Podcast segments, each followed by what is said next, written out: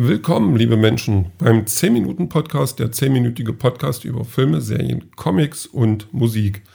Und meine Stimme ist schon ein bisschen mitgenommen, weil ich jetzt tatsächlich schon bestimmt 20 Minuten versuche, das hier aufzunehmen. Ähm, denn der Comic, den ich heute besprechen möchte, der ist so ein bisschen, der hat so seine Fallstrecke, möchte ich sagen. Zumindest wenn man versucht, den jemanden näher zu bringen. Ähm, der Comic ist Shangri-La, der ist tatsächlich ziemlich genau vor einem Jahr erschienen ähm, also im, im, Juli 2021 und ist ein Science-Fiction-Comic von Mathieu Bablé. Wenn der dann so ausgesprochen wird. Also mit Mathieu komme ich ja noch klar, aber Bablé, geschrieben Bablette, da bin ich mir nicht ganz sicher. Ähm, egal. Das Ding hat 224 Seiten, kommt im Überformat, äh, ist erschienen beim Splitter Verlag, kostet 39,80 und das sind nur die Eckdaten. So. Ähm, Shangri-La ist einer von den Comics, der gefühlt, im, im, im, seit er erschienen ist, des Öfteren doch mal sehr gut besprochen wurde. Also ähm, wenn er denn erwähnt wird, wird er wohlwollend erwähnt, wird, äh, ja, ich weiß nicht, ob das jetzt äh, genial, also habe ich schon gehört und äh, sehr gut und so weiter. Und äh, ist einer von den Comics, der bei mir so ein bisschen auf der, ich nenne sie mal die B-Liste, ähm, mitgewandert ist. Äh, die Liste ist da, die ich, die Comics, wo ich sage, okay, die haben, das hat, haben Leute empfohlen, die ich, die ich kenne, die ich mag, denen ich vertraue. Und wenn die sagen, das ist gut, dann könnte das was für mich sein. Und äh, war aber nie so weit vorne, dass ich sage, ich muss den jetzt unbedingt haben. Bis sich dann mal eine Gelegenheit ergibt oder dass man dann sagt, okay, äh, jetzt guckst du mal und dann nimmst du mal mit und dann habe ich ihn recht günstig bekommen. Und dann hat er hier gewohnt und dann habe ich den gelesen.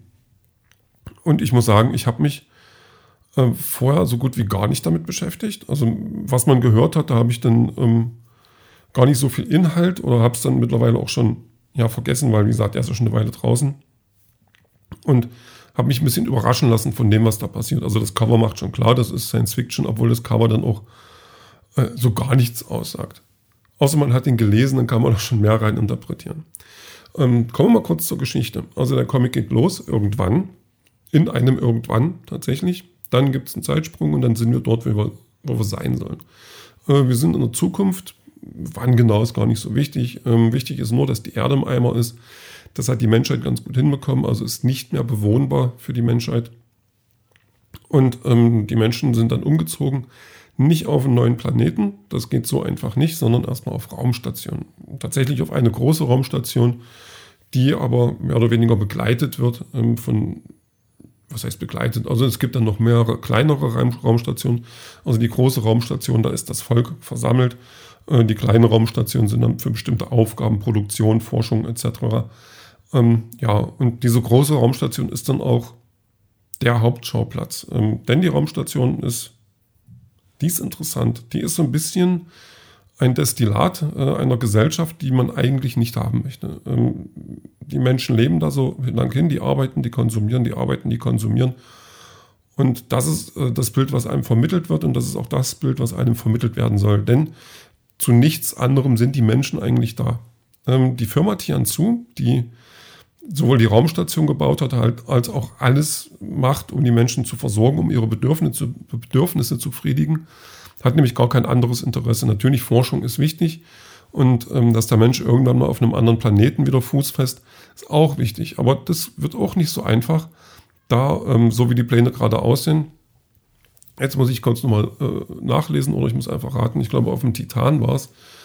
Ähm, da soll ja die Menschheit wieder angesiedelt werden, nur nicht diese Menschheit. Denn das Problem des Titan ist, dass dann so ähm, zwar belebbar gemacht wird, also bewohnbar, aber nicht für uns, sondern für Menschen, die halt dafür geschaffen sind. Da spielt der Mensch dann gerade Gott, ist dann so ein ähm, bisschen am Abdrehen und sagt, das ist unsere letzte Evolutionsstufe, dass wir Gott sind, dass wir Leben erschaffen aus dem Nichts, weil das ist eine Notwendigkeit, ähm, zu sagen, wir müssen Leben so erschaffen, wie es die Evolution damals erschaffen hat, um ein Leben zu haben, was dort existieren kann. Das machen die dann auch, das gefällt auch nicht allen, ist aber im Moment auch erstmal nur eine Randnotiz, um einfach zu zeigen, wo steht die Menschheit gerade und wo steht sie vielleicht auch nicht die Gesellschaft, die dann auf der Raumstation noch existiert, ist halt dieses Destillat von dem, was wir nicht haben wollen, also Kapitalismus pur und äh, so eine gewisse Treue zur Firma. Das wollen nicht alle, das machen nicht alle mit. Und ähm, das sind dann, ich möchte nicht gleich sagen, dass es Revolutionäre sind, aber das sind, da gibt es dann auch schon einen Untergrund und da gibt es dann auch schon eine Gegenbewegung, ähm, die aber noch nicht so richtig fußfest und die auch nicht besonders friedlich leben, wenn sie dann entdeckt werden. Und es gibt noch andere, ich möchte jetzt gar nicht sagen Menschen, das würde, aber andere Lebewesen auf, diesem, äh, auf dieser Raumstation, Animoiden, jetzt hoffe ich, ich habe es mir richtig gemerkt, das sind, ähm, ja, das sind, eigentlich waren das mal Hunde und jetzt sind es Hundemenschen, so nenne ich die. Also die, die Leute, die Spaceballs gesehen haben, die kennen ihn den Möter, halt Mensch, halt Köter. Und so ähnlich sind die auch. Ähm, die sind, die, die machen Arbeiten, die leben in der Gesellschaft, sind dort aber nicht akzeptiert.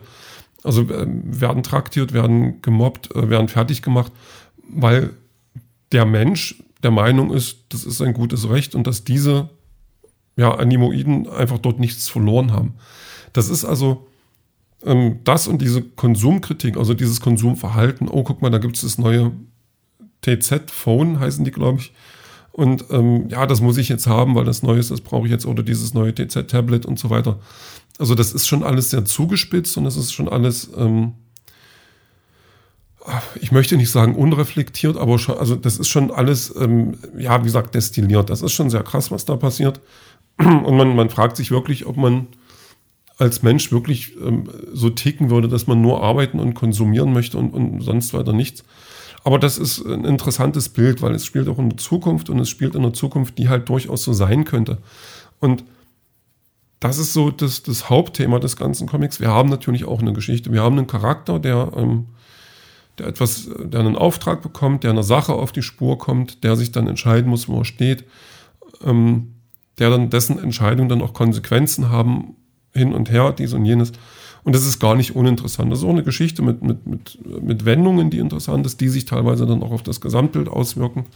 Aber da habe ich immer das Gefühl, oder meistens das Gefühl gehabt, dass diese Geschichte uns bloß durch diese Gesellschaftsveränderung durchführt. Also das eine geht ins andere und das andere ähm, geht ins eine und das war schon sehr interessant. Also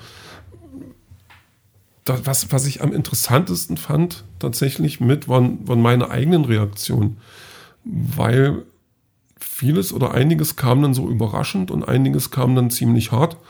Und es sind aber Sachen, die, die natürlich zugespitzt sind, aber die ich mir trotzdem vorstellen kann. Das ist immer so dieses große Ganze gewesen, also dieses große Gefühl, was dann so mitschwang.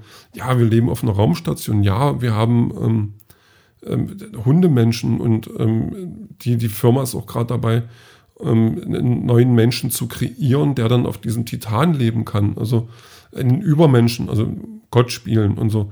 Und trotzdem war das alles so, so, waren das so Parallelen auf das, was es gerade wirklich gibt, auf das, was gerade wirklich passiert. Nicht bis ins Detail, das ist klar nicht die aktuellsten Situationen unbedingt, ähm, aber so im Großen und Ganzen hat man sich da schon an das erinnert gefühlt, was eben hier auch los ist. Und das lässt einen dann schon auch mal stocken, das lässt einen dann auch schon mal überlegen, das lässt einen dann auch schon mal drüber nachdenken, was hätte man selber gemacht. Also das Ganze spitzt sich zum Schluss auch nochmal ganz interessant zu.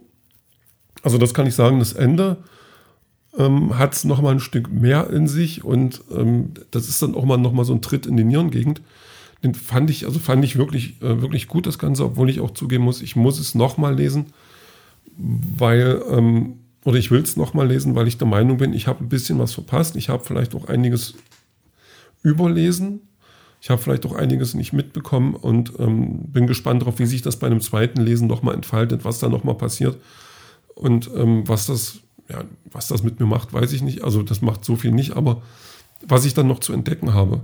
Ähm, von Zeichnung her muss ich sagen, das ist, das ist ja monochrom, monochrom gehalten. Also wir haben äh, nicht viele Farben. Da gibt es ein Gelb, da gibt es ein Blau, da gibt es ein Grün, da gibt es mal ein Orange. Ähm, aber nicht zu viele auf einmal. Und die Menschen sind ein bisschen überzeichnet, das ist aber auch okay. Also der Stil ist schon, der ist schon okay, der ist cool, der macht Spaß, den, den guckt man gerne an. Und ähm, auch die Raumstation, also detailreich ist es auch, das, das ist schon Zukunft, das ist schon Science Fiction. Das ist schon wirklich eine Sache, die sich auch optisch lohnt. Und die 224 Seiten, also der Mann hat das alleine gemacht. Dafür meinen höchsten Respekt. Und jeder, der Bock hat auf Science Fiction, auf Dystopie, die, ähm, meine, die, die zwar auf einer Raumstation spielt, aber gar nicht so weit weg ist von dem, was wir sind oder was wir sein könnten oder vielleicht gar nicht oder hoffentlich nicht sein wollen, dem sei das mal empfohlen. Äh, alle anderen können natürlich einen Blick werfen. Ja, und jetzt sind die zehn Minuten auch schon wieder rum. Und ich hoffe einfach mal, dass ich äh, irgendwas beitragen konnte. Und ich hoffe einfach, ähm, dass, es, dass es vielleicht, also alle anderen, die es schon gelesen haben, ähm, lasst ruhig eure Meinung da bei Instagram, da findet man mich ja. Und ähm, die noch nicht gelesen haben, wenn ihr den gelesen habt, meldet euch dann. Oder so ähnlich. Ich weiß doch auch nicht. Ich finde ihn gut. Ja, ansonsten ähm, vielen Dank fürs Zuhören und bis später.